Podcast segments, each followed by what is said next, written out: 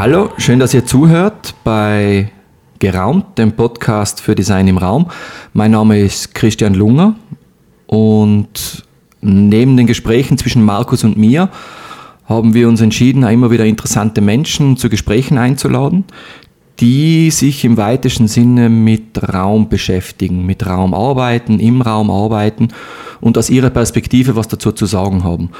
Und heute kann ich ganz herzlich begrüßen die Grafikerin und, und deswegen haben wir sie eingeladen, die Panoramakartenmalerin Stefanie Naschberger. Zweiter Grund, warum wir sie eingeladen haben, ist, die Stefanie ist 26 Jahre alt. Damit äh, unterschneidet sie das typische Alter von Panoramakartenmalern massiv. Das heißt, sie ist eine die, eine, die neu zu dem Thema dazugekommen ist, die das als junge Grafikdesignerin und Malerin weiterträgt und ist jetzt schon seit fünf Jahren als Panoramakartenmalerin tätig, ist in Omes tätig, was nicht weit weg ist von uns, was angenehm war jetzt für das Gespräch heute. Und ich sage Hallo, schön, dass du da bist. Hallo, danke für die Einladung. Ja, total gerne. Ich freue mich heute auf das Gespräch, das wird sicher super. Wir haben in der, in der Vorbereitung schon ein bisschen drüber geredet, um uns ein bisschen sozusagen äh, einzusprechen. Und es war schon dort spannend und ich bin jetzt für die Fragen, was ich dort gestellt habe, bin ich jetzt schon total gespannt, sozusagen, das nochmal zu hören, weil echt ganz interessante Sachen dabei waren. Ähm, ja, dann, wir haben es uns im Vorhinein ein bisschen aufgeteilt und gesagt, wir wollen es gern so in, in drei grobe Blöcke machen. Das heißt, das erste ist, einmal ein bisschen auf das Berufsbild, Panoramakarten, Maler, Malerin zu schauen. Der zweite Block ist dann ein bisschen in den Arbeitsprozess einzutauchen, weil das finde ich persönlich ganz spannend, weil man ist selber immer in seine eigenen Arbeitsprozesse verhaftet. Und dann ist immer sehr interessant zu sehen, wie machen es denn andere, was machen andere. Und das dritte ist, da wollen wir noch ein bisschen fachsimpeln, generell über das Thema die Rolle der Panoramakarte in der heutigen Kommunikation, vielleicht auch ein bisschen, ähm, wie es unser Bild beeinflusst, wie wir uns orientieren, wie wir dann Landschaft wahrnehmen. Da wird es dann vielleicht ein bisschen Austausch sein, ein bisschen fachsimpeln, während die ersten zwei Teile, da werde ich viel zuhören. ja, dann die erste Frage, mit der haben wir gesagt, starten wir los. Was motiviert einen jungen Menschen wie die, Panoramakartenmalerin zu werden? Bei mir war das eigentlich ein Zufall, dass ich auf den Beruf gestoßen bin. Ich habe die HTL gemacht und da eben eine kreative Ausbildung gemacht und habe danach eine, eine Grafikausbildung gemacht und durch die und das wollte ich immer kombinieren und habe dann auch in der Branche Kunst und Grafik gearbeitet, habe aber nie so einen Job gefunden, wo ich das so richtig kombinieren kann, was mir Spaß macht, mhm. wo ich mich richtig kreativ ausleben kann. Und dann durch Zufall bin ich eigentlich dann auf die Panoramamalerei gestoßen und das hat mir gleich viel Spaß gemacht und hat mich eigentlich in die Arbeit verliebt, weil es einfach auch die perfekte Kombination ist, das Grafische mit dem Kreativen, den Handwerklichen zu verbinden. Mhm. Äh, die, die Ausbildung als Panoramakartenmalerin, ist das halt äh, ein offizielles Berufsbild oder ist das was, was man sozusagen in sein so fast wie eine Fähigkeit erlernt. Weil man redet, wir reden ja heute, auch, wenn du auch nicht, es ist viel über Lehre die Rede und was gibt es für Lehrberufe. Ich weiß auch in, durch Gespräche, die wir ja, die wir viel geführt haben, ist, dass man sagt sozusagen, Panoramakartenmalerei ist sowas wie unter Anführungszeichen, muss sagen, wenn es anders ist, aber mhm. aussterbender Beruf. Drum eben spannend, wenn ein junger Mensch das macht. Und daher sozusagen für andere, die das jetzt sich so anhören, junge Grafiker, Grafikerinnen, ist das was, was ich lernen kann? Und wenn ja, wie kann ich es denn angehen, das zu lernen? Also eine Ausbildung, so in dem Sinne wie Schule, gibt es jetzt nicht da. Glaube ich, liegt auch daran, dass viele nicht wissen, wie so ein Panorama entsteht und dass das überhaupt mit Hand gemahlen wird. Mhm. Also die meisten stoßen dann eigentlich auf Zufall drauf. Ich habe die HTL gemacht. Das ist a, sicher ein gute, gutes Basiswissen ähm, bei der Malerei. Das mhm. hilft dir sicher, wenn du das grundlegende Wissen hast. Und danach geht es halt an den Üben und neue Sachen auszuprobieren in die Natur zu gehen und das, die Natur zu beobachten, wie fällt der Schatten, mhm. Die Farbgebung, wie kann ich die Tiefe in das Panorama reinbringen. Und natürlich ist das ein großer Vorteil, wenn man mit einem Panoramamaler zusammenarbeiten kann, der was das schon kann und gelernt hat und der kann ja das Wissen übertragen. Ich habe da jetzt Glück gehabt in dem Fall, ich habe da den Heinz Vielkind und die Johanna Gandler kennengelernt und die haben, wir da, die haben mich da sehr unterstützt und haben mir das Wissen weitergegeben. Und dann mit viel Üben eben und Probieren findet man so seinen eigenen Stil. Mhm. Ähm, das heißt, wenn ich richtig außerher ist eigentlich jetzt im Sinne von, was für Voraussetzungen sollte man mitbringen, damit man das machen kann. dann wären eigentlich, wäre Malerei auf jeden Fall äh, ein wichtiges Thema. Auf Oder kannst Fall. du sozusagen in der klassischen Grafikausbildung, wenn du lernst jetzt die digitalen Programme, Photoshop, InDesign, Illustrator, aber in dem Fall hast eigentlich solltest Zeichnen und Malerei sollte was sein, wo du die wohlfühlst und wo du sagst, da habe ich das handwerkliche Notwendige, unabhängig jetzt vom Talent, aber ich kann es einmal handwerklich. Auf jeden Fall, das braucht man definitiv. Also natürlich Talent gehört auch dazu, aber man kann ja das Malen und Zeichnen auch lernen. Und das braucht man auf jeden Fall, um ein, schön, ein gutes Panorama zu erstellen. Natürlich gehört das Grafische dann auch dazu, weil da entsteht ja dann zum Schluss der Überleger, der wird digital erstellt, aber der ganze Hintergrund, das Gelände, das wird bei Hand mit Pinsel und Farbe gemahlen. Mhm. Was würdest du sagen, jetzt aus, aus deiner Tätigkeit aus, als junge Panoramakartenmalerin, was ist für dich die größte Herausforderung in der Panoramakartenmalerei? Ähm, die größte Herausforderung, würde ich sagen, ist das komplexe Gebiet, also Skigebiet oder den Berg, so darzustellen, dass der Gast oder der, der Kunde sich gut orientieren kann, aber auch die Lifte und Pisten so präsentiert werden, sodass der, der, das Skigebiet oder der Kunde auch dann zufrieden ist, wie das dargestellt wird. Und aber trotzdem nicht die markanten Merkmale vom, vom Skigebiet, also von den Bergen verloren geht, weil es ist ja natürlich ein wichtiger Teil, was bei dem Panorama einfließt. Mhm.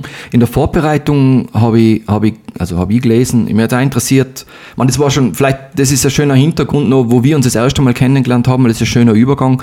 Wir haben uns kennengelernt bei einer Buchvorstellung im Weißraum in Innsbruck, wo der Andreas Koop seine Biografie vom äh, HC Bären vorgestellt hat, Panoramakartenmaler.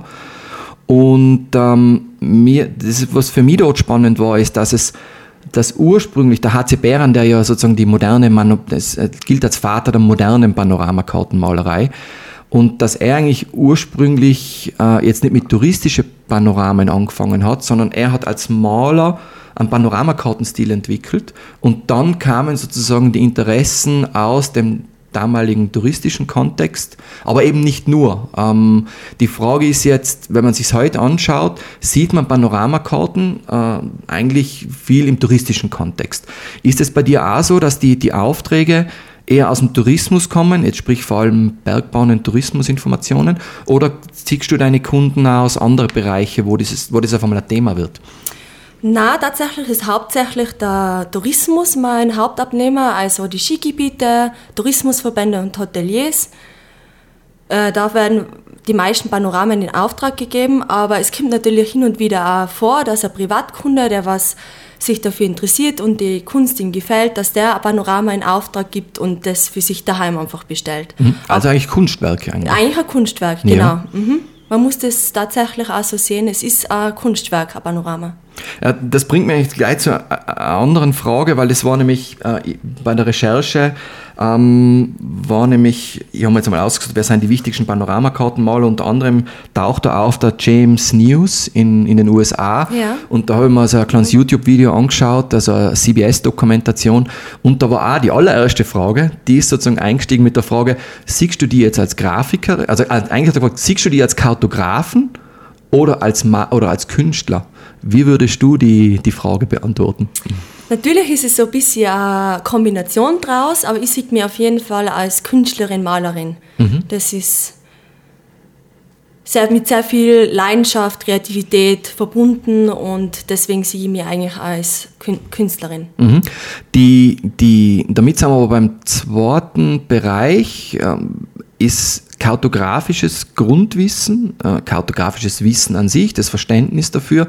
Ist das eine Voraussetzung, dass man als Panoramakartenmalerin mitbringen muss? Ja, das auf jeden Fall, aber da wächst man während dem Arbeitsprozess rein. Man braucht natürlich Karten und muss sich viel mit, viel mit Google Earth beschäftigen, um das Gebiet sich einmal genau anzuschauen und zu verstehen, wo laufen die ganzen Pisten und Lifte entlang. Also das braucht man auf jeden Fall. Und man muss es ja so darstellen, dass sich der Kunde, also der Gast, wiederfindet in dem Skigebiet. Also man braucht auf jeden Fall schon Kartenmaterial auch. Wiederum an die, an die alten Meister der Panoramakartenmalerei anzuschließen. In der Recherche habe ich auch über, den- über Heinz eben gelesen, Heinz Ja. Vielkind, einer von deinen Lehrer. Genau. Das ist fast so ähnlich wie in der Musik. Man nennt diejenigen, bei denen man gelernt hat. Genau. Ähm, er hat gesagt, sein erstes Projekt war Cortina d'Ampezzo, Mhm. äh, die Panoramakarte, ich glaube für die Olympischen Spiele, äh, wenn ich mich richtig erinnere. Was war dein erstes Projekt, damit wir das jetzt auch offiziell dokumentieren? Mein erstes Projekt war ein Großraumpanorama schon, ein Winterpanorama war das. Und zwar war das Zell am See, Okay. Kaprun und Bruckfusch. Also so für den Tourismusverband war das ein Winterpanorama. War das, das, ja, das dürfte in dem Fall nicht im Rahmen deiner Selbstständigkeit gewesen da sein, ich, sondern genau, da war ich in einem Angestelltenverhältnis. damit ist es jetzt offiziell für die Nachwelt dokumentiert, dass die Panoramakartenmalerin, die sozusagen jetzt nachwächst in den Fußstapfen von den bekannten Panoramakartenmalerinnen Malern, auch ihr erstes Projekt gehabt hat. Ähm, ja, was würdest du sagen, wenn, wenn jetzt jemand zuhört, der sagt, wow, das ist, ja, da habe ich mir noch gar nicht überlegt, aber das wäre was, das würde mich echt äh, interessieren. Was würdest du dem empfehlen, ihr oder ihm, äh, was er eigentlich machen sollte, um das Ziel zu verfolgen? Ähm, wichtig ist auf jeden Fall, dass er mal das malerische Grundwissen hat. Und ich glaube, dass sehr, sehr wichtig ist, dass man einfach in die Natur geht und einmal beobachtet, weil da habe ich auch sehr viel davon gelernt, wie sich einfach das ganze Farbspiel entwickelt, wie Licht und Schatten fällt. Und man muss sich halt sehr viel mit der Natur beschäftigen. Und mir hat auch immer sehr viel geholfen, dass ich anderen Panoramabilder von anderen Künstlern studiert habe. Weil jeder hat ja seinen eigenen Stil, seinen Pinselstrich und setzt das alles ein bisschen anders um. Und das hat mir eigentlich immer sehr geholfen, weil ich am Anfang nicht genau gewusst habe, jetzt ziehe ich zwar einen schönen Berg, aber weiß nicht genau, wie ich das umsetzen kann, dass das auf einem Blatt Papier auch gut ausschaut. Und wenn man sich da als Vorlage andere Panoramen anschaut, dann tut, das, tut man sich für die Umsetzung natürlich auch gleich viel leichter. Das war für mich sehr, sehr wichtig. Ja. Okay, sehr gut. Weil du jetzt gerade den sozusagen den individuellen Strich sagst, im Wrestling gibt es den sogenannten Signature Move. Äh, ganz am Ende vom Match. Äh, was würdest du, kennt man überhaupt als Malerin, sagen, das Charakter, im Sinne von, wenn da drei Panoramen hängen, unabhängig davon, dass du die Kunden kennst, die du gemalt hast, woran würdest du dein Panorama erkennen? Hast du sowas wie diesen Signature-Strich in dem Fall? Ich würde behaupten, dass das jeder hat. Und bei den Stile, also die Panorama-Maler, die was ich kenne, traue ich mir zu sagen, dass ich jedes, jeden Stil wieder auserkennen kennen wird, ohne dass ich weiß, dass es von dem Künstler ist. Man erkennt es am besten eigentlich am Wald, weil jeder Wald Okay. ist ja ein Pinselstrich und jeder setzt es ein bisschen anders um. Und die Farben, jeder hat seine eigenen Farben und normalerweise erkennt man dadurch auch ganz gut das Panora äh, den Künstler von dem Panorama raus. Okay, also wäre mal spannend mit dir drei Panoramen äh, dann einmal irgendwann hinzulegen, jetzt nicht beim Podcast, aber das würde mich mal interessieren. Äh, einfach, ich interessiere mich für solche Details. Ich finde, das ist spannend. Vor allem auch sieht man selber dann im wahrscheinlich erst im Vergleich, äh, was man dann anders macht wie andere und was sozusagen den eigenen Charakter macht. Ich weiß, der Markus bei uns, der hat auch der hat seinen eigenen Stil im, im, im Informationsdesign. Meine Frau sagt das immer. Ähm, ich, meine, ich weiß es inzwischen auch und ich, ich finde das immer spannend zu sehen, weil man davon was lernen kann. Weil gerade wenn man Unterschiede sieht, ich finde da dazwischen drin liegt Lernpotenzial. Auf jeden Fall. Und man kann ja nicht von einem Künstler einfach den Stil übernehmen, sondern man kann davon lernen und man muss halt seinen eigenen Stil entwickeln. Weil man tut sich halt einfach leichter und weiß dann nach der Zeit, wie man an so ein Panorama rangehen muss. Ja, super.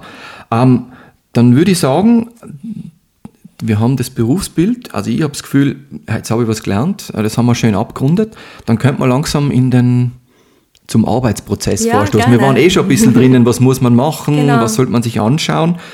Ähm, da lasse ich dich jetzt einfach mal reden und sag, wie läuft dein Arbeitsprozess ab? Also wirklich von, sagen wir, ersten Kontakt mit dem Kunden bis zu dem Moment, wenn die Karte hängt eigentlich. Und da dazwischen ist wahrscheinlich ganz eine intensive Phase, wo du daran dann beteiligt bist. Genau, wie läuft ja. es bei dir ab? Genau. Zuerst treffe ich mich einmal mit dem Kunden und da müssen, muss genau, genau besprochen werden, wer- was sind die Vorstellungen, was sind die Wünsche. Und nach dem Termin ähm, schaue ich mir das Gebiet einmal näher an und erstelle mal eine erste Bleistiftskizze.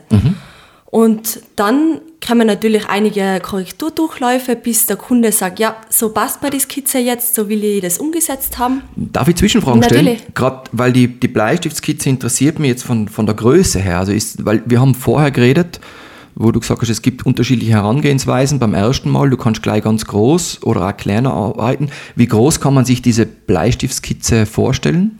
Das ist immer ganz unterschiedlich, kommt darauf an, wie groß das Skigebiet natürlich ist, aber ich arbeite circa, circa auf ein A3-Karton. A3-Karton, nicht Papier, sondern Karton in Genau, dem Fall. mhm. Okay, ja. Und nach der Bleistiftskizze verwende ich eigentlich die als Basis, die Skizze, für mein handgewallenes Panorama. Und das wird dann auf meinen, also ich mal auch auf einen Karton mit Temperafarben. Und der wird dann übertragen und dann kann ich mit der Reinzeichnung beginnen. Wie kann man sich die Übertragung vorstellen? Der wird mit so einem Graphitpapier übertragen, also auf den Karton übertragen und dann beginne ich eigentlich mit dem Pinsel und Farbe zu malen. Mhm. Auch auf dem Karton. Auch auf Karton, genau, auf aber ein Karton. bisschen größer natürlich. Ähm, ich, ich frage jetzt da dazwischen, weil äh, eben in meiner Vorbereitung ähm, habe ich mir den, der James News redet über seinen Prozess und der hat gesagt, er lässt sich zuerst immer die Bleistiftskizze freigeben, bevor so. er sozusagen in, in die Farbwelt eintaucht. Das ist, ist bei das mir, bei dir auch so? Das ist bei mir auch so, ja. Okay. Das ist sehr wichtig, weil es ist natürlich, die Basis ist die Skizze Mhm. und so wird dann auch das Panorama ausschauen und wenn danach natürlich nur Änderungen kommen, ist für mich schwierig. Es ist natürlich leichter, was auszuradieren, wie die, über die Farbe drüber zu malen. Mhm. Wie viele Korrekturrunden seien das normalerweise? Was würdest du sagen? Ist das beim ersten Mal schon getan? Hat es das überhaupt schon mal gegeben oder sind immer Korrekturrunden? Normalerweise gibt es schon ein paar Korrekturrunden, oft einmal nur ein, zwei.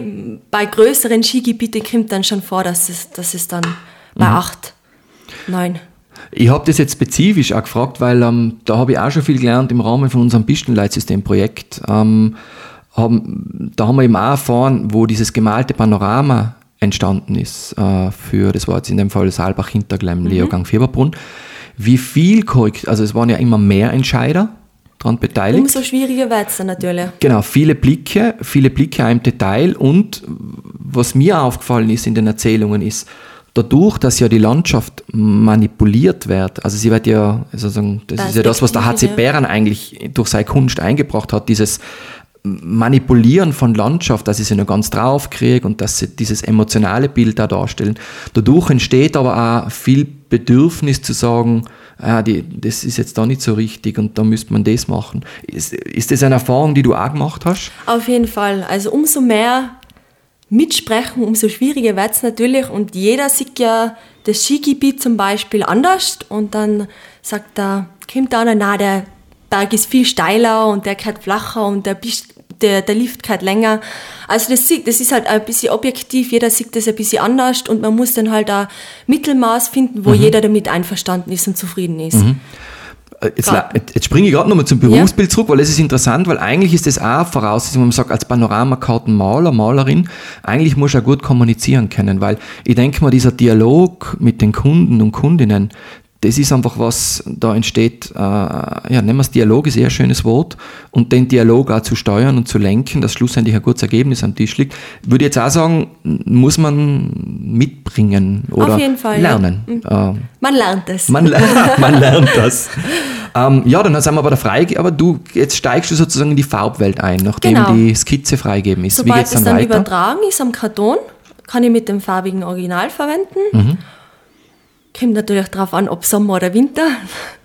Und ja, das dauert dann circa vier bis acht Wochen, kommt darauf an, wie groß das Panorama ist und natürlich ob Winter oder Sommer, weil Sommer ist ein bisschen aufwendiger, Mhm. weil viel mehr Farben verwendet werden wie im Winter.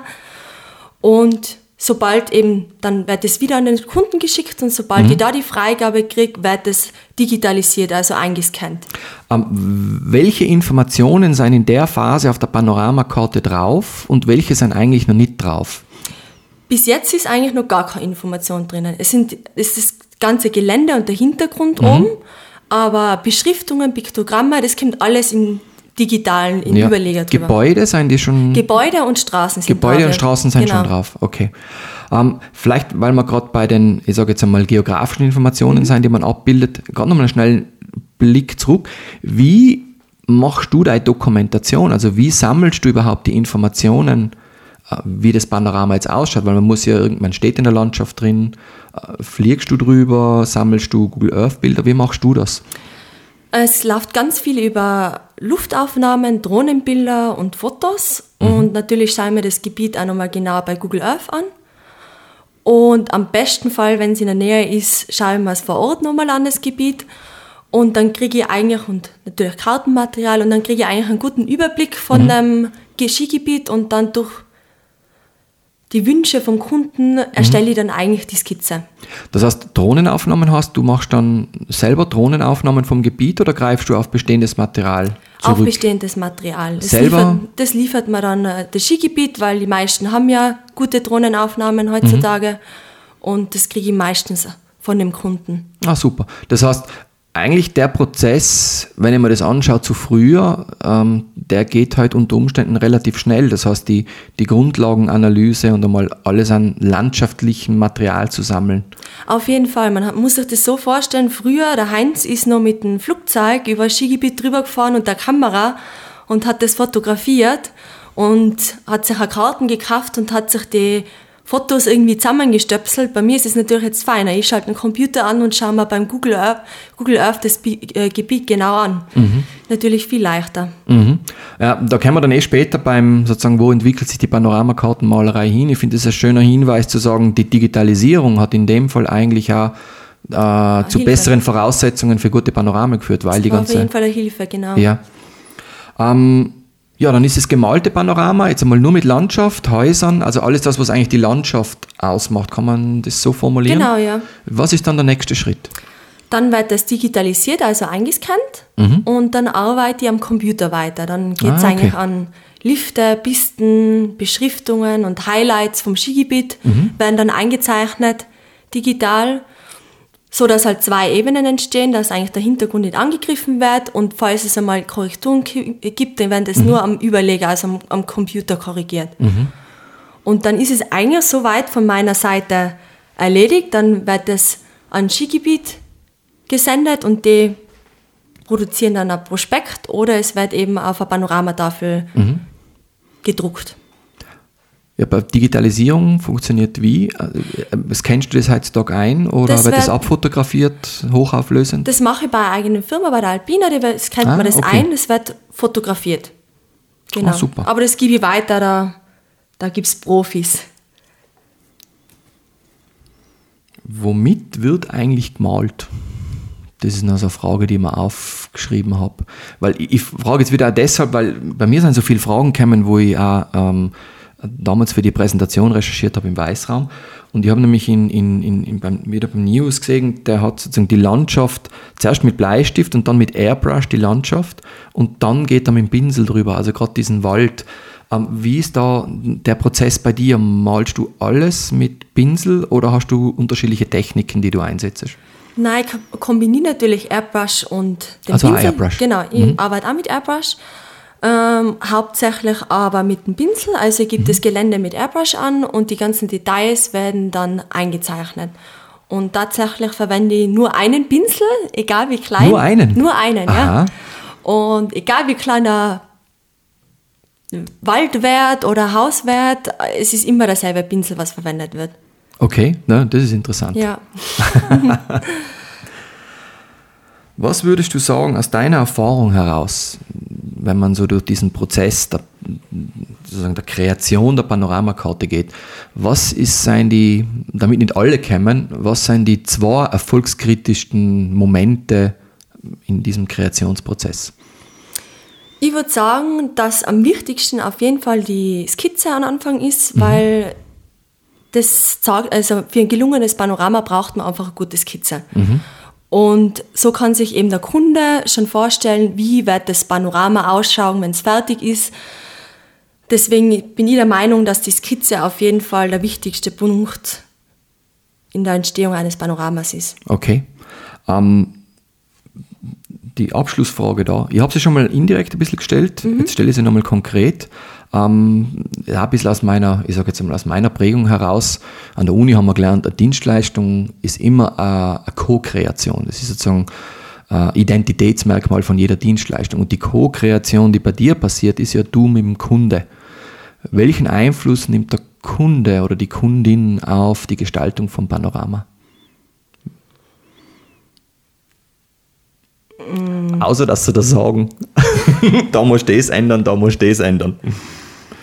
Natürlich ähm, soll es dann so gestaltet werden, dass äh, das ganze G Gebiet dargestellt wird, ähm, so dass sich der Kunde gut orientieren kann und dass das Skigebiet auch zufrieden ist, wie die Pisten und die Lifte dargestellt wird, weil man muss ja oft einmal ein bisschen tricksen, damit es gut dargestellt wird.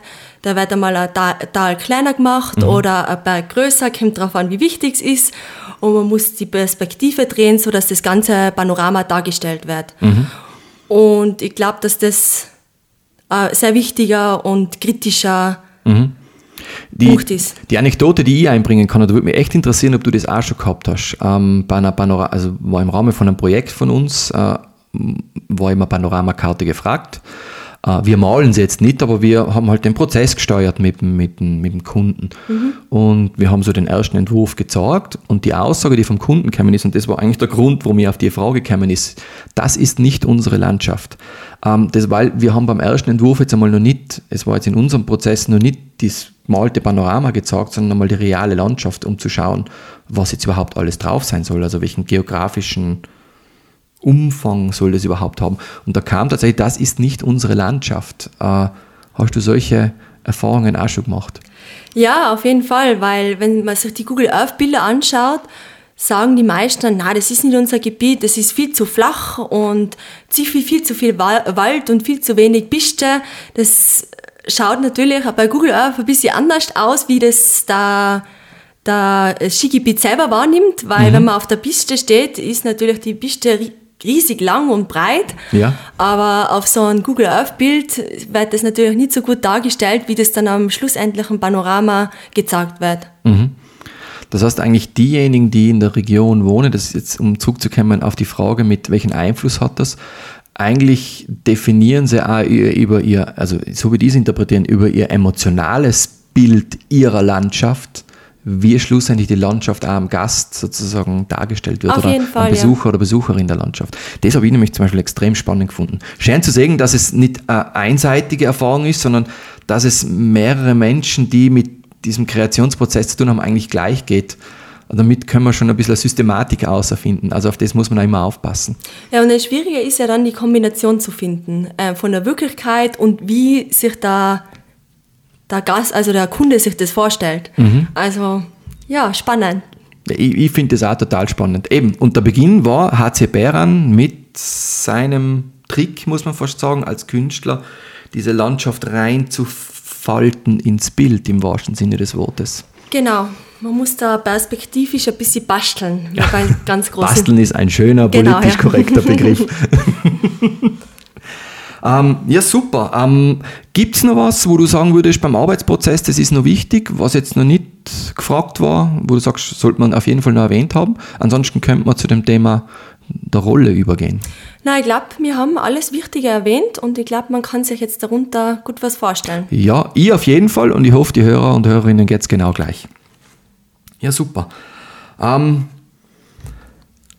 Panoramakarten und ihre Rolle ist, sagen wir, der dritte Block geht für mich ein bisschen, wo stehen wir bei den Panoramakarten? Ähm, welche Rolle spielen die in der jetzigen Kommunikation? Ähm, und wo geht es hin? Das ist eigentlich jetzt spannend. Also jetzt von Berufsbild, Arbeitsprozess, jetzt ein bisschen in die Zukunft zu schauen, das wäre jetzt interessant. Und der Herr, die, ist eigentlich ist ein aufgelegter Elfmeter, weil die Frage einer jungen Panoramakartenmalerin ist, ähm, du hast das angefangen, das Metier, du hast wahrscheinlich eine Zukunft drinnen gesehen. Wo geht es hin mit den Panoramakarten? Ich glaube, dass es immer ein handgemahlenes Panorama brauchen wird oder die Skigebiete es haben wollen, aber ich glaube, es wird sicher eine Kombination aus 3D-Modellen und des Handgemahlenen geben, weil es, glaube ich, einfach schwierig ist, ähm, den Pinselstrich oder das Individuelle von einem handgemalenen Panorama am Computer darzustellen. Also ich glaube, es geht darauf hin, dass es einfach eine, eine Kombination gibt aus dem 3D-Modell und einem handgemalenen Panorama. Und werden sich die Produktionstechniken, weil wir zuerst gewesen sein, wie die, die fortschreitende Digitalisierung und auch das Auftauchen von, ich sage jetzt, unterschiedlichen anderen Werkzeugen, die man dann kreativ einbinden kann, wird sich da weiterhin was verändern? Oder siehst du was, was am Horizont vielleicht auftaucht, wo du sagst, das wird meine Arbeit wahrscheinlich auch noch beeinflussen in den nächsten Jahren? Was jetzt. Was so wie die Drohnen aus Auftauchen. Ein Beispiel ist zum Beispiel, Seit es Drohnen gibt, ist es leichter, Luftbilder zu kriegen. Leichter Luftbilder zu kriegen, reduziert wahrscheinlich die Kosten, weil auch äh, in einer Tourismusorganisation wahrscheinlich Drohnenbilder vorhanden sein, mhm. das ist einmal schon Punkt 1. Äh, und Nummer zwei, wenn sie nicht vorhanden sein, kannst du heutzutage wahrscheinlich leichter Luftaufnahmen besorgen, die wichtig sein, um hier diese Perspektive zu kriegen. Äh, Gibt es andere Werkzeuge, wo du glaubst, dass, also vielleicht, welche haben die jetzt massiv in deiner Arbeitsweise beeinflusst, vielleicht auch von dem Punkt, wo du angefangen hast, kann man auch die Schule hernehmen. In der Schule ist wahrscheinlich, was es bei mir bei der Ausbildung war, noch, wo ich Uni gegangen bin, bin ich das erste Mal mit E-Mail ko konfrontiert worden, ähm, weil ich in England war, wo die schon E-Mail gehabt haben und dann ich meine, meine Frau angerufen habe, meine damalige Freundin. Hey, die haben da sowas wie E-Mail. äh, Wahnsinn, da kann man sich Text schreiben. so war das damals. Und inzwischen ist das E-Mail sozusagen aus dem Arbeitsprozess nicht mehr wegzudenken. Wenn du jetzt äh, wenn du schaust, wie hat sich verändert äh, von dem Moment, wo du noch in der Schule warst, bis jetzt, bis heute, äh, da wird ja wahrscheinlich was dazukommen sein. Und die Frage ist, siehst du noch irgendwas, was noch kommen kann, was deinen Arbeitsprozess oder deine Arbeit verändert? Mm, es geht viele, viel jetzt ins Grafische. Also ich habe jetzt schon viele Panorama gese Panoramen gesehen, die was grafisch illustriert werden. Mhm. Was natürlich schwierig ist, als Gelände das so detailliert darzustellen wie bei einem handgemalenen Panorama. Habe schon viele Fotos und Satellitenbilderaufnahmen gesehen, die was dann als Panorama verwendet mhm. worden sein, was sich gerade jetzt in sehr großen Skigebieten nicht eignet, weil halt einfach das nicht möglich ist, so ein großes Gebiet abzudecken, dass das nur übersichtlich wird. Und ich glaube, dass da halt in der, in, in der Richtung schon noch was dazukommt, was uns sicher hilfreich ist, aber ich glaube, dass das immer mit der Kombination mit einem handgemalenen Bild äh, ja. arbeiten muss, um da ein, ein gutes Panorama rauszubekommen. Bei den Satellitenbilder stimme ich dazu, äh, die kriegen wir in unserer Arbeit ja immer wieder mit und ich also wenn du nicht, ich habe welche gesehen, die funktionieren, aber die funktionieren nur und wirklich nur, wenn die Landschaft es hergibt, dass du die Information gescheit abbilden kannst. Und das sind ganz, ganz, ganz wenige. Im Winter finde ich, funktionieren so überhaupt nicht, weil allein die Schattenwürfe von die ähm, von die Berge, ja. äh, die sind so dunkel und, und dadurch markant, ja. markant, da entsteht, im Grunde verändert sich die Landschaft. Das stimmt, durch, ja. Weil das ja aber als Malerin, wie schaffst du sozusagen die, den Charakter von der Landschaft über die Schattenwürfe eigentlich auch herauszuheben, also wo, wo fällt der Schatten, welche Kanten ergeben sich, welche Erhöhungen. Genau, und bei den Satellitenbildern ist es ein Wahnsinn, finde ich zum Teil. Das stimmt, genau. Und das ist eben das Positive an einem handmalenden Bild, weil du willst ja das Skigebiet gut präsentieren und bringst viele Sonnenhänge rein und verkleinst den Schatten. Mhm. Es muss natürlich Licht und Schatten, das Spiel noch vorhanden sein, aber nicht so extrem, wie wenn du jetzt ein Foto- oder Satellitenbildaufnahme von einem Skigebiet hast. Mhm. Und das eignet sich dann eventuell in kleineren Gebieten, aber ist natürlich nicht ideal. Wenn ich aus meiner Perspektive ausschaue, ich weiß nicht, ob du das schon mal probiert hast, was ich spannend finde, du hast Google Earth schon angesprochen. Genau. Wir haben bei uns im Büro so HTC Google Earth VR. Hast du das schon mal angeschaut? Nein, noch nicht. Ähm, das empfehle ich dir. Ähm, du stehst auf einmal in der Landschaft drinnen und kannst auch diese unterschiedlichen Perspektiven einnehmen. Also das wäre jetzt aus meiner Sicht was, äh, man Google Earth am PC hat sich schon viel, hat sich super weiterentwickelt, weil du auch dort diese Perspektiven einnimmst. Äh, wenn du dann die VR-Brillen aufhast, dann stehst du wirklich in der Landschaft und siehst nicht mehr am Bildschirm. Finde ich rein von der Wahrnehmung her auch faszinierend. Ähm, das sind so Technologien, wo man denkt, Wahnsinn, was du eigentlich halt machen kannst. Du kannst eigentlich vom Büro aus Recherche betreiben und, und das ist ja für einen, meiner Meinung nach für einen Kunden wieder wichtig, du kannst die, die Kosten bringen. Das stimmt, ja. Interessant, da habe ich auch was dazu gelernt. ähm, was würdest du sagen, was sind die wichtigsten Funktionen, die heute eine Panoramakarte in der, in der touristischen Kommunikation übernimmt? Warum ist sie wichtig für eine Tourismusorganisation? Ich glaube, da hat sich nicht viel verändert, weil ich glaube, die war schon immer sehr wichtig. Die hat man immer gebraucht und es dient halt einfach zu die Gästen zur Orientierung im Skigebiet und dass mhm. sich das Skigebiet, die Highlights und die wichtigen Attraktionen vom Skigebiet präsentieren können. Mhm. Und ich glaube, da hat sich jetzt meiner Meinung nach nicht sehr viel verändert. Natürlich wird alles immer schöner und größer und toller, mhm. aber so von der Grundinfo, glaube ich, ist es beim, beim Gleichen geblieben. Okay. Oder was sagst du dazu? Ähm, ich, ich finde es so faszinierend, dass mit der Panoramakarte ein Kommunikationsmittel eine sehr zentrale Rolle spielt. Jetzt einmal unabhängig, ob du es auf der Website kommunizierst, auf Print oder auf die Schilder. Mhm. Inzwischen ja digital, sie muss ja digital auch können, sozusagen, jetzt sage ich mal größere LED-Screens oder, oder kleine Screens. Äh, und sie hat sich gehalten über die Jahre und ich glaube auch noch, dass sich die in den nächsten Jahrzehnten immer noch halten wird. Ähm, ich muss dazu sagen, ähm, ich habe einen, einen, Artikel gefunden, den ich recht spannend finde, auch, auch für die Entwicklung. Der heißt The Effectiveness of Panoramic Map Design. Und es ist eine Studie, wo sie mit, man muss dazu sagen, mit einer kleinen Gruppe ähm, analysiert haben, wie Menschen Panoramakarten wahrnehmen, auf welche Informationen schauen sie, ähm, was suchen sie überhaupt auf der Panoramakarten. Sie haben gefragt, wann man sie verwendet, und welche Informationen sie suchen. Da sind ein paar spannende Sachen rausgekommen, wie zum Beispiel, äh, wenn, seien sie, wenn seien sie sinnvoll, also während Pausen und wenn ich ankomme und wenn ich an einem bestimmten Kreuzungspunkt bin, äh, hat er ein bisschen reflektiert auch auf, Print-Panoramakarten. Mhm. Also eigentlich eine Unterstützung Print ist in Zukunft notwendig und damit die Panoramakarte. Karten, genau. Das sieht, glaube ich, ja, sieht man, wenn man in ein Skigebiet geht, die, die außer dass die Leute, also das Verhalten Skifahren und dann ist gleich das Verhalten Karte nachschauen. Genau, ja. Und das Lustige ist ja, dass keiner weiß, wie so eine Karte entsteht. Das ist zwar da, aber keiner macht sich Gedanken, woher kommt der eigentlich? Weil jeden, was ich erzähle, wenn ich erzähle, ich bin Panoramamalerin, sagen, hä, was ist denn das? Wo findet man deine Bilder.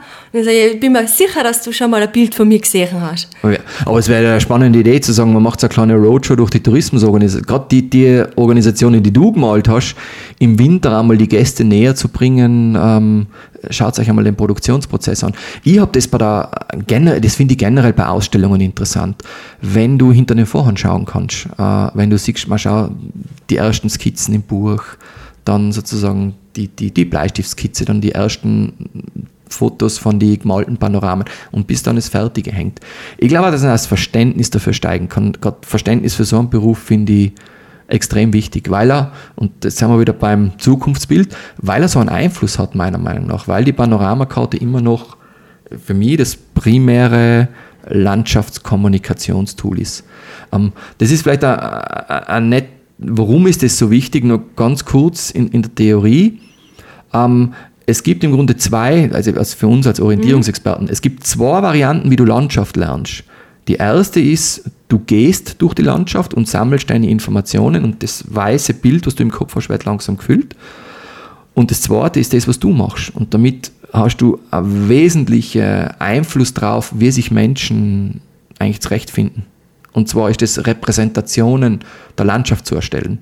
Das heißt, was zu machen, wo man einen Überblick sich verschaffen kann. Also eigentlich der, drum, das war ja ein Grund für mich, wenn ich es jetzt zusammenfasse, warum ich dich eingeladen habe, du hast so einen Einfluss auf das Wohlbefinden von Leid in, in der Region, meiner Meinung nach, aus meiner Profession aus. Das finde ich super. Äh, spannend war in der Studie, was die Leute eigentlich als erstes suchen das erste ist Finding the Starting Point. Also den, den, überhaupt den Standort zu finden. Den You are here Sticker. Den you, der ist so wichtig. und manchmal, und das irritiert mich manchmal, manchmal ist er nicht da. Uh, und es ist eigentlich die wichtigste Information. Das stimmt, ja. Weil du bist in einem riesen Gebiet. Wenn du nicht weißt, wo du bist, bringt dir die Karte nichts. Äh, die Aussage ist perfekt. Was ja. immer du an Karte hast, wenn du nicht weißt, wo du bist, bringt sie dir nichts. Genau. Was ist denn das zweitwichtigste mhm. gewesen? Ähm, genau, die Schwierigkeit von den, Ski, von den Skirouten eigentlich. Das ist, noch das ist sehr wichtig, ja, man weiß ja, die meisten wissen ja ungefähr, wie gut sie Skifahren können und ist natürlich blöd, wenn man es nicht so gut kann und dann auf einer schwarzen Piste endet. Also. Mhm. Das ist für mich, wo ich sage, aus, aus, meiner Wahrnehmung, das ist was, wo du als Malerin auch Einfluss nimmst, weil ähm, das ist das, was wir zuerst besprochen haben mit dem Satellitenbild. Äh, das Schaffen von einem Hintergrund, äh, wo Information, die darauf gelagert wird, gut lesbar wahrnehmbar ist. Und das ist nicht leicht, wenn du sozusagen die falsche Grundlage hast. Also die Farbgebung der Landschaft, wie weit hole ich sie aus, wie weit nehme ich sie zurück, das finde ich ein spannendes Thema. Ähm, wie, wie, wie gehst du da um, was sozusagen diese Farbgebung anbelangt? Weißt du, hast die vielleicht ein bisschen leichter als Sommer, beim Sommerpanorama? Man lernt es eigentlich. Wenn man ein paar Panoramen gemalt hat, dann hat man so seine eigenen Farben und das, also das entsteht einfach. Also du schaust dir Bilder an, schaust die Karte an, wo verläuft eine schwarze Piste, wo eine blaue Piste, wo ist es steiler und das entwickelt sich so ein Arbeitsprozess und jeder hat eben so seine eigene Farbgebung, Licht und Schatten und das kann man davor eigentlich nicht so genau sagen, aber das ergibt sich eigentlich während dem Malen und ja. Finde ich gut. Also das Gefühl für Farbe und Farben zu geben, ist eigentlich auch ein wesentlicher sehr, sehr Aspekt wichtig, der genau, Arbeit. Ja, und es ist auch wichtig, mit Licht, also mit Tiefe zu arbeiten, dass du verschiedene Farben verwendest, dass, dass das Bild da Dynamik kriegt, also eine Tiefe, sodass sich einfach der, der Gast gut orientieren kann und sich drunter was vorstellen kann, weil solange, wenn eine schwarze Piste eingezeichnet ist, aber es schaut flach aus, mhm. ist halt auch nicht, nicht sehr an. Das ist, das ist übrigens eines von den großen Themen in der Studie, die ich erwähnt habe. Ähm, und jetzt überspitzt muss man dazu sagen, das ist eine Schwäche von Panoramakarten, bewusst. Die hat jetzt nichts mit Beruf zu tun. Das ist äh, das Werkzeug, das in sich selber diese Schwäche trägt. Und zwar durch die Verzerrungen äh, entstehen Momente, äh, zum Beispiel, wenn du nicht mehr weißt, geht die Piste jetzt nach oben oder geht sie nach unten. Und da finde ich, das ist das, wo du, du inkludierst es bei dir in Arm, wo sozusagen die Malerei mit dem Grafikdesign zusammentrifft. Ähm, wir, wir verwenden zum Beispiel immer die ganz klaren Pfeile. Also wo, wo wenn wir die Karten testen und sagen, da könnte ein Missverständnis entstehen, weil es ist jetzt nicht hundertprozentig klar, geht es jetzt von links nach rechts, geht es von rechts nach links, dann da kommt dann der Grafiker, der Informationsdesigner und sagt, okay, dann, dann setzen wir einen kleinen Pfeil drauf. drauf. Die Landschaft ist halt jetzt so und wir müssen das so sein, aber wir machen jetzt ein grafisches Element. Das finde ich wieder ein schönes Beispiel dafür, dass eigentlich Professionen, also jetzt haben wir schon diese Co-Kreation, der Kunde, du als Panoramakartenmalerin, du als Grafikdesignerin oder externer Informationsdesigner eigentlich ein gemeinschaftliches Werk schaffen. Das stimmt. Ich mache das nämlich auch so, wenn irgendwas nicht klar ist, einfach einen Pfeil rein. Mhm. Und das Schöne ist ja bei mir, dass ich beides mache. Das heißt, ich muss mich nicht zweimal einarbeiten, genau. ich kenne mich dann schon im Gebiet aus und dann geht es in Arm. Finde ich gut. Ähm, die Abschlussfrage, die wir jedem stellen, ist, äh, was für ein Buch kannst du empfehlen? Also ich würde Für Leute, die sich für das Thema interessieren. Entschuldigung, jetzt war ich zu schnell. Jetzt war zu schnell. Ich bin genauso. also ich würde das Buch von Bären empfehlen, von Andreas Kopp, da Jawohl. wo wir dann äh, die Präsentation, der Vortrag waren. Da ist einfach ein super Panoramamaler finde. Da wird über sein Leben und über die Arbeit erzählt. Und mich selber haben seine Werke immer beeindruckt und, und gefallen und ich glaube, dass man da einfach viel mitnehmen kann, wenn man sich in Bären näher, näher anschaut. Super, danke vielmals. Ähm, vielleicht, das ist ein guter Punkt, die Information zu geben, die Sachen, die wir erwähnt haben während dem Podcast, also den Link zu dem Buch werden wir in die Shownotes geben. Äh, ich gebe auch den Link zu der Studie in die Shownotes hinein und ähm, ich werde noch einen weiteren Link zu einem Buch dazugeben, das ich persönlich als sehr inspirierend gefunden habe. Das ist eben das Buch Mind the Gap vom, vom Gestalten Verlag. Ähm, primär, und das ist vielleicht was, was bei mir ein Qualitätskriterium ist, ich mag Bücher, die nicht gleich Bilderbücher sein. Bilderbücher sind an sich inspirierend, ähm, aber ich finde es immer schön, wenn, wenn, wenn noch was dazu gesagt wird. Und das Buch sagt viel zum Thema Map-Design von unterschiedlichen Künstlern äh, aus. Also es ist sehr inspirierend zum Lesen. Gibt es alles in den Show Notes? Jetzt noch die Frage, die auch nicht unwesentlich sein wird. Wo kann man die finden? Jetzt digital und analog. Also, ähm, ich habe mir gerade erst selbstständig gemacht, also ist meine Homepage noch in Arbeit. Am besten kann, mir, kann man mir einfach per Mail erreichen unter info.rundumblick.art oder man kommt einfach bei mir im Büro vorbei. Wird die, wird die Website äh, den rundumblick.art Domain haben? Genau, ja. Okay. Äh, das Büro haben wir, glaube ich, schon erwähnt. Das Büro genau. ist in Omes. Und ja, wer die Stefanie sucht, dort kann er sie finden. Vorausgesetzt, sie ist daheim. Genau, bitte klingeln. Bitte klingeln. Wir geben ihre Kontaktdaten ein in die Shownotes hinein, äh, damit sie gefunden werden kann. In, ja, dann würde ich sagen, es geht hin zum Ende. Ähm, das erste ist, gibt es Wünsche und Anregungen, dann wie immer, lasst es uns wissen unter podcast.geraumt.com und dann bleibt es eigentlich nur mehr an mir zu sagen, Stefanie, war echt super. Es war total informativ. Danke, dass du gekommen bist. Danke, dass du Zeit genommen hast. Gerne und vielen Dank für das Gespräch. Ja, mit Vergnügen. Und ich sage danke und bis zum nächsten Mal. Servus.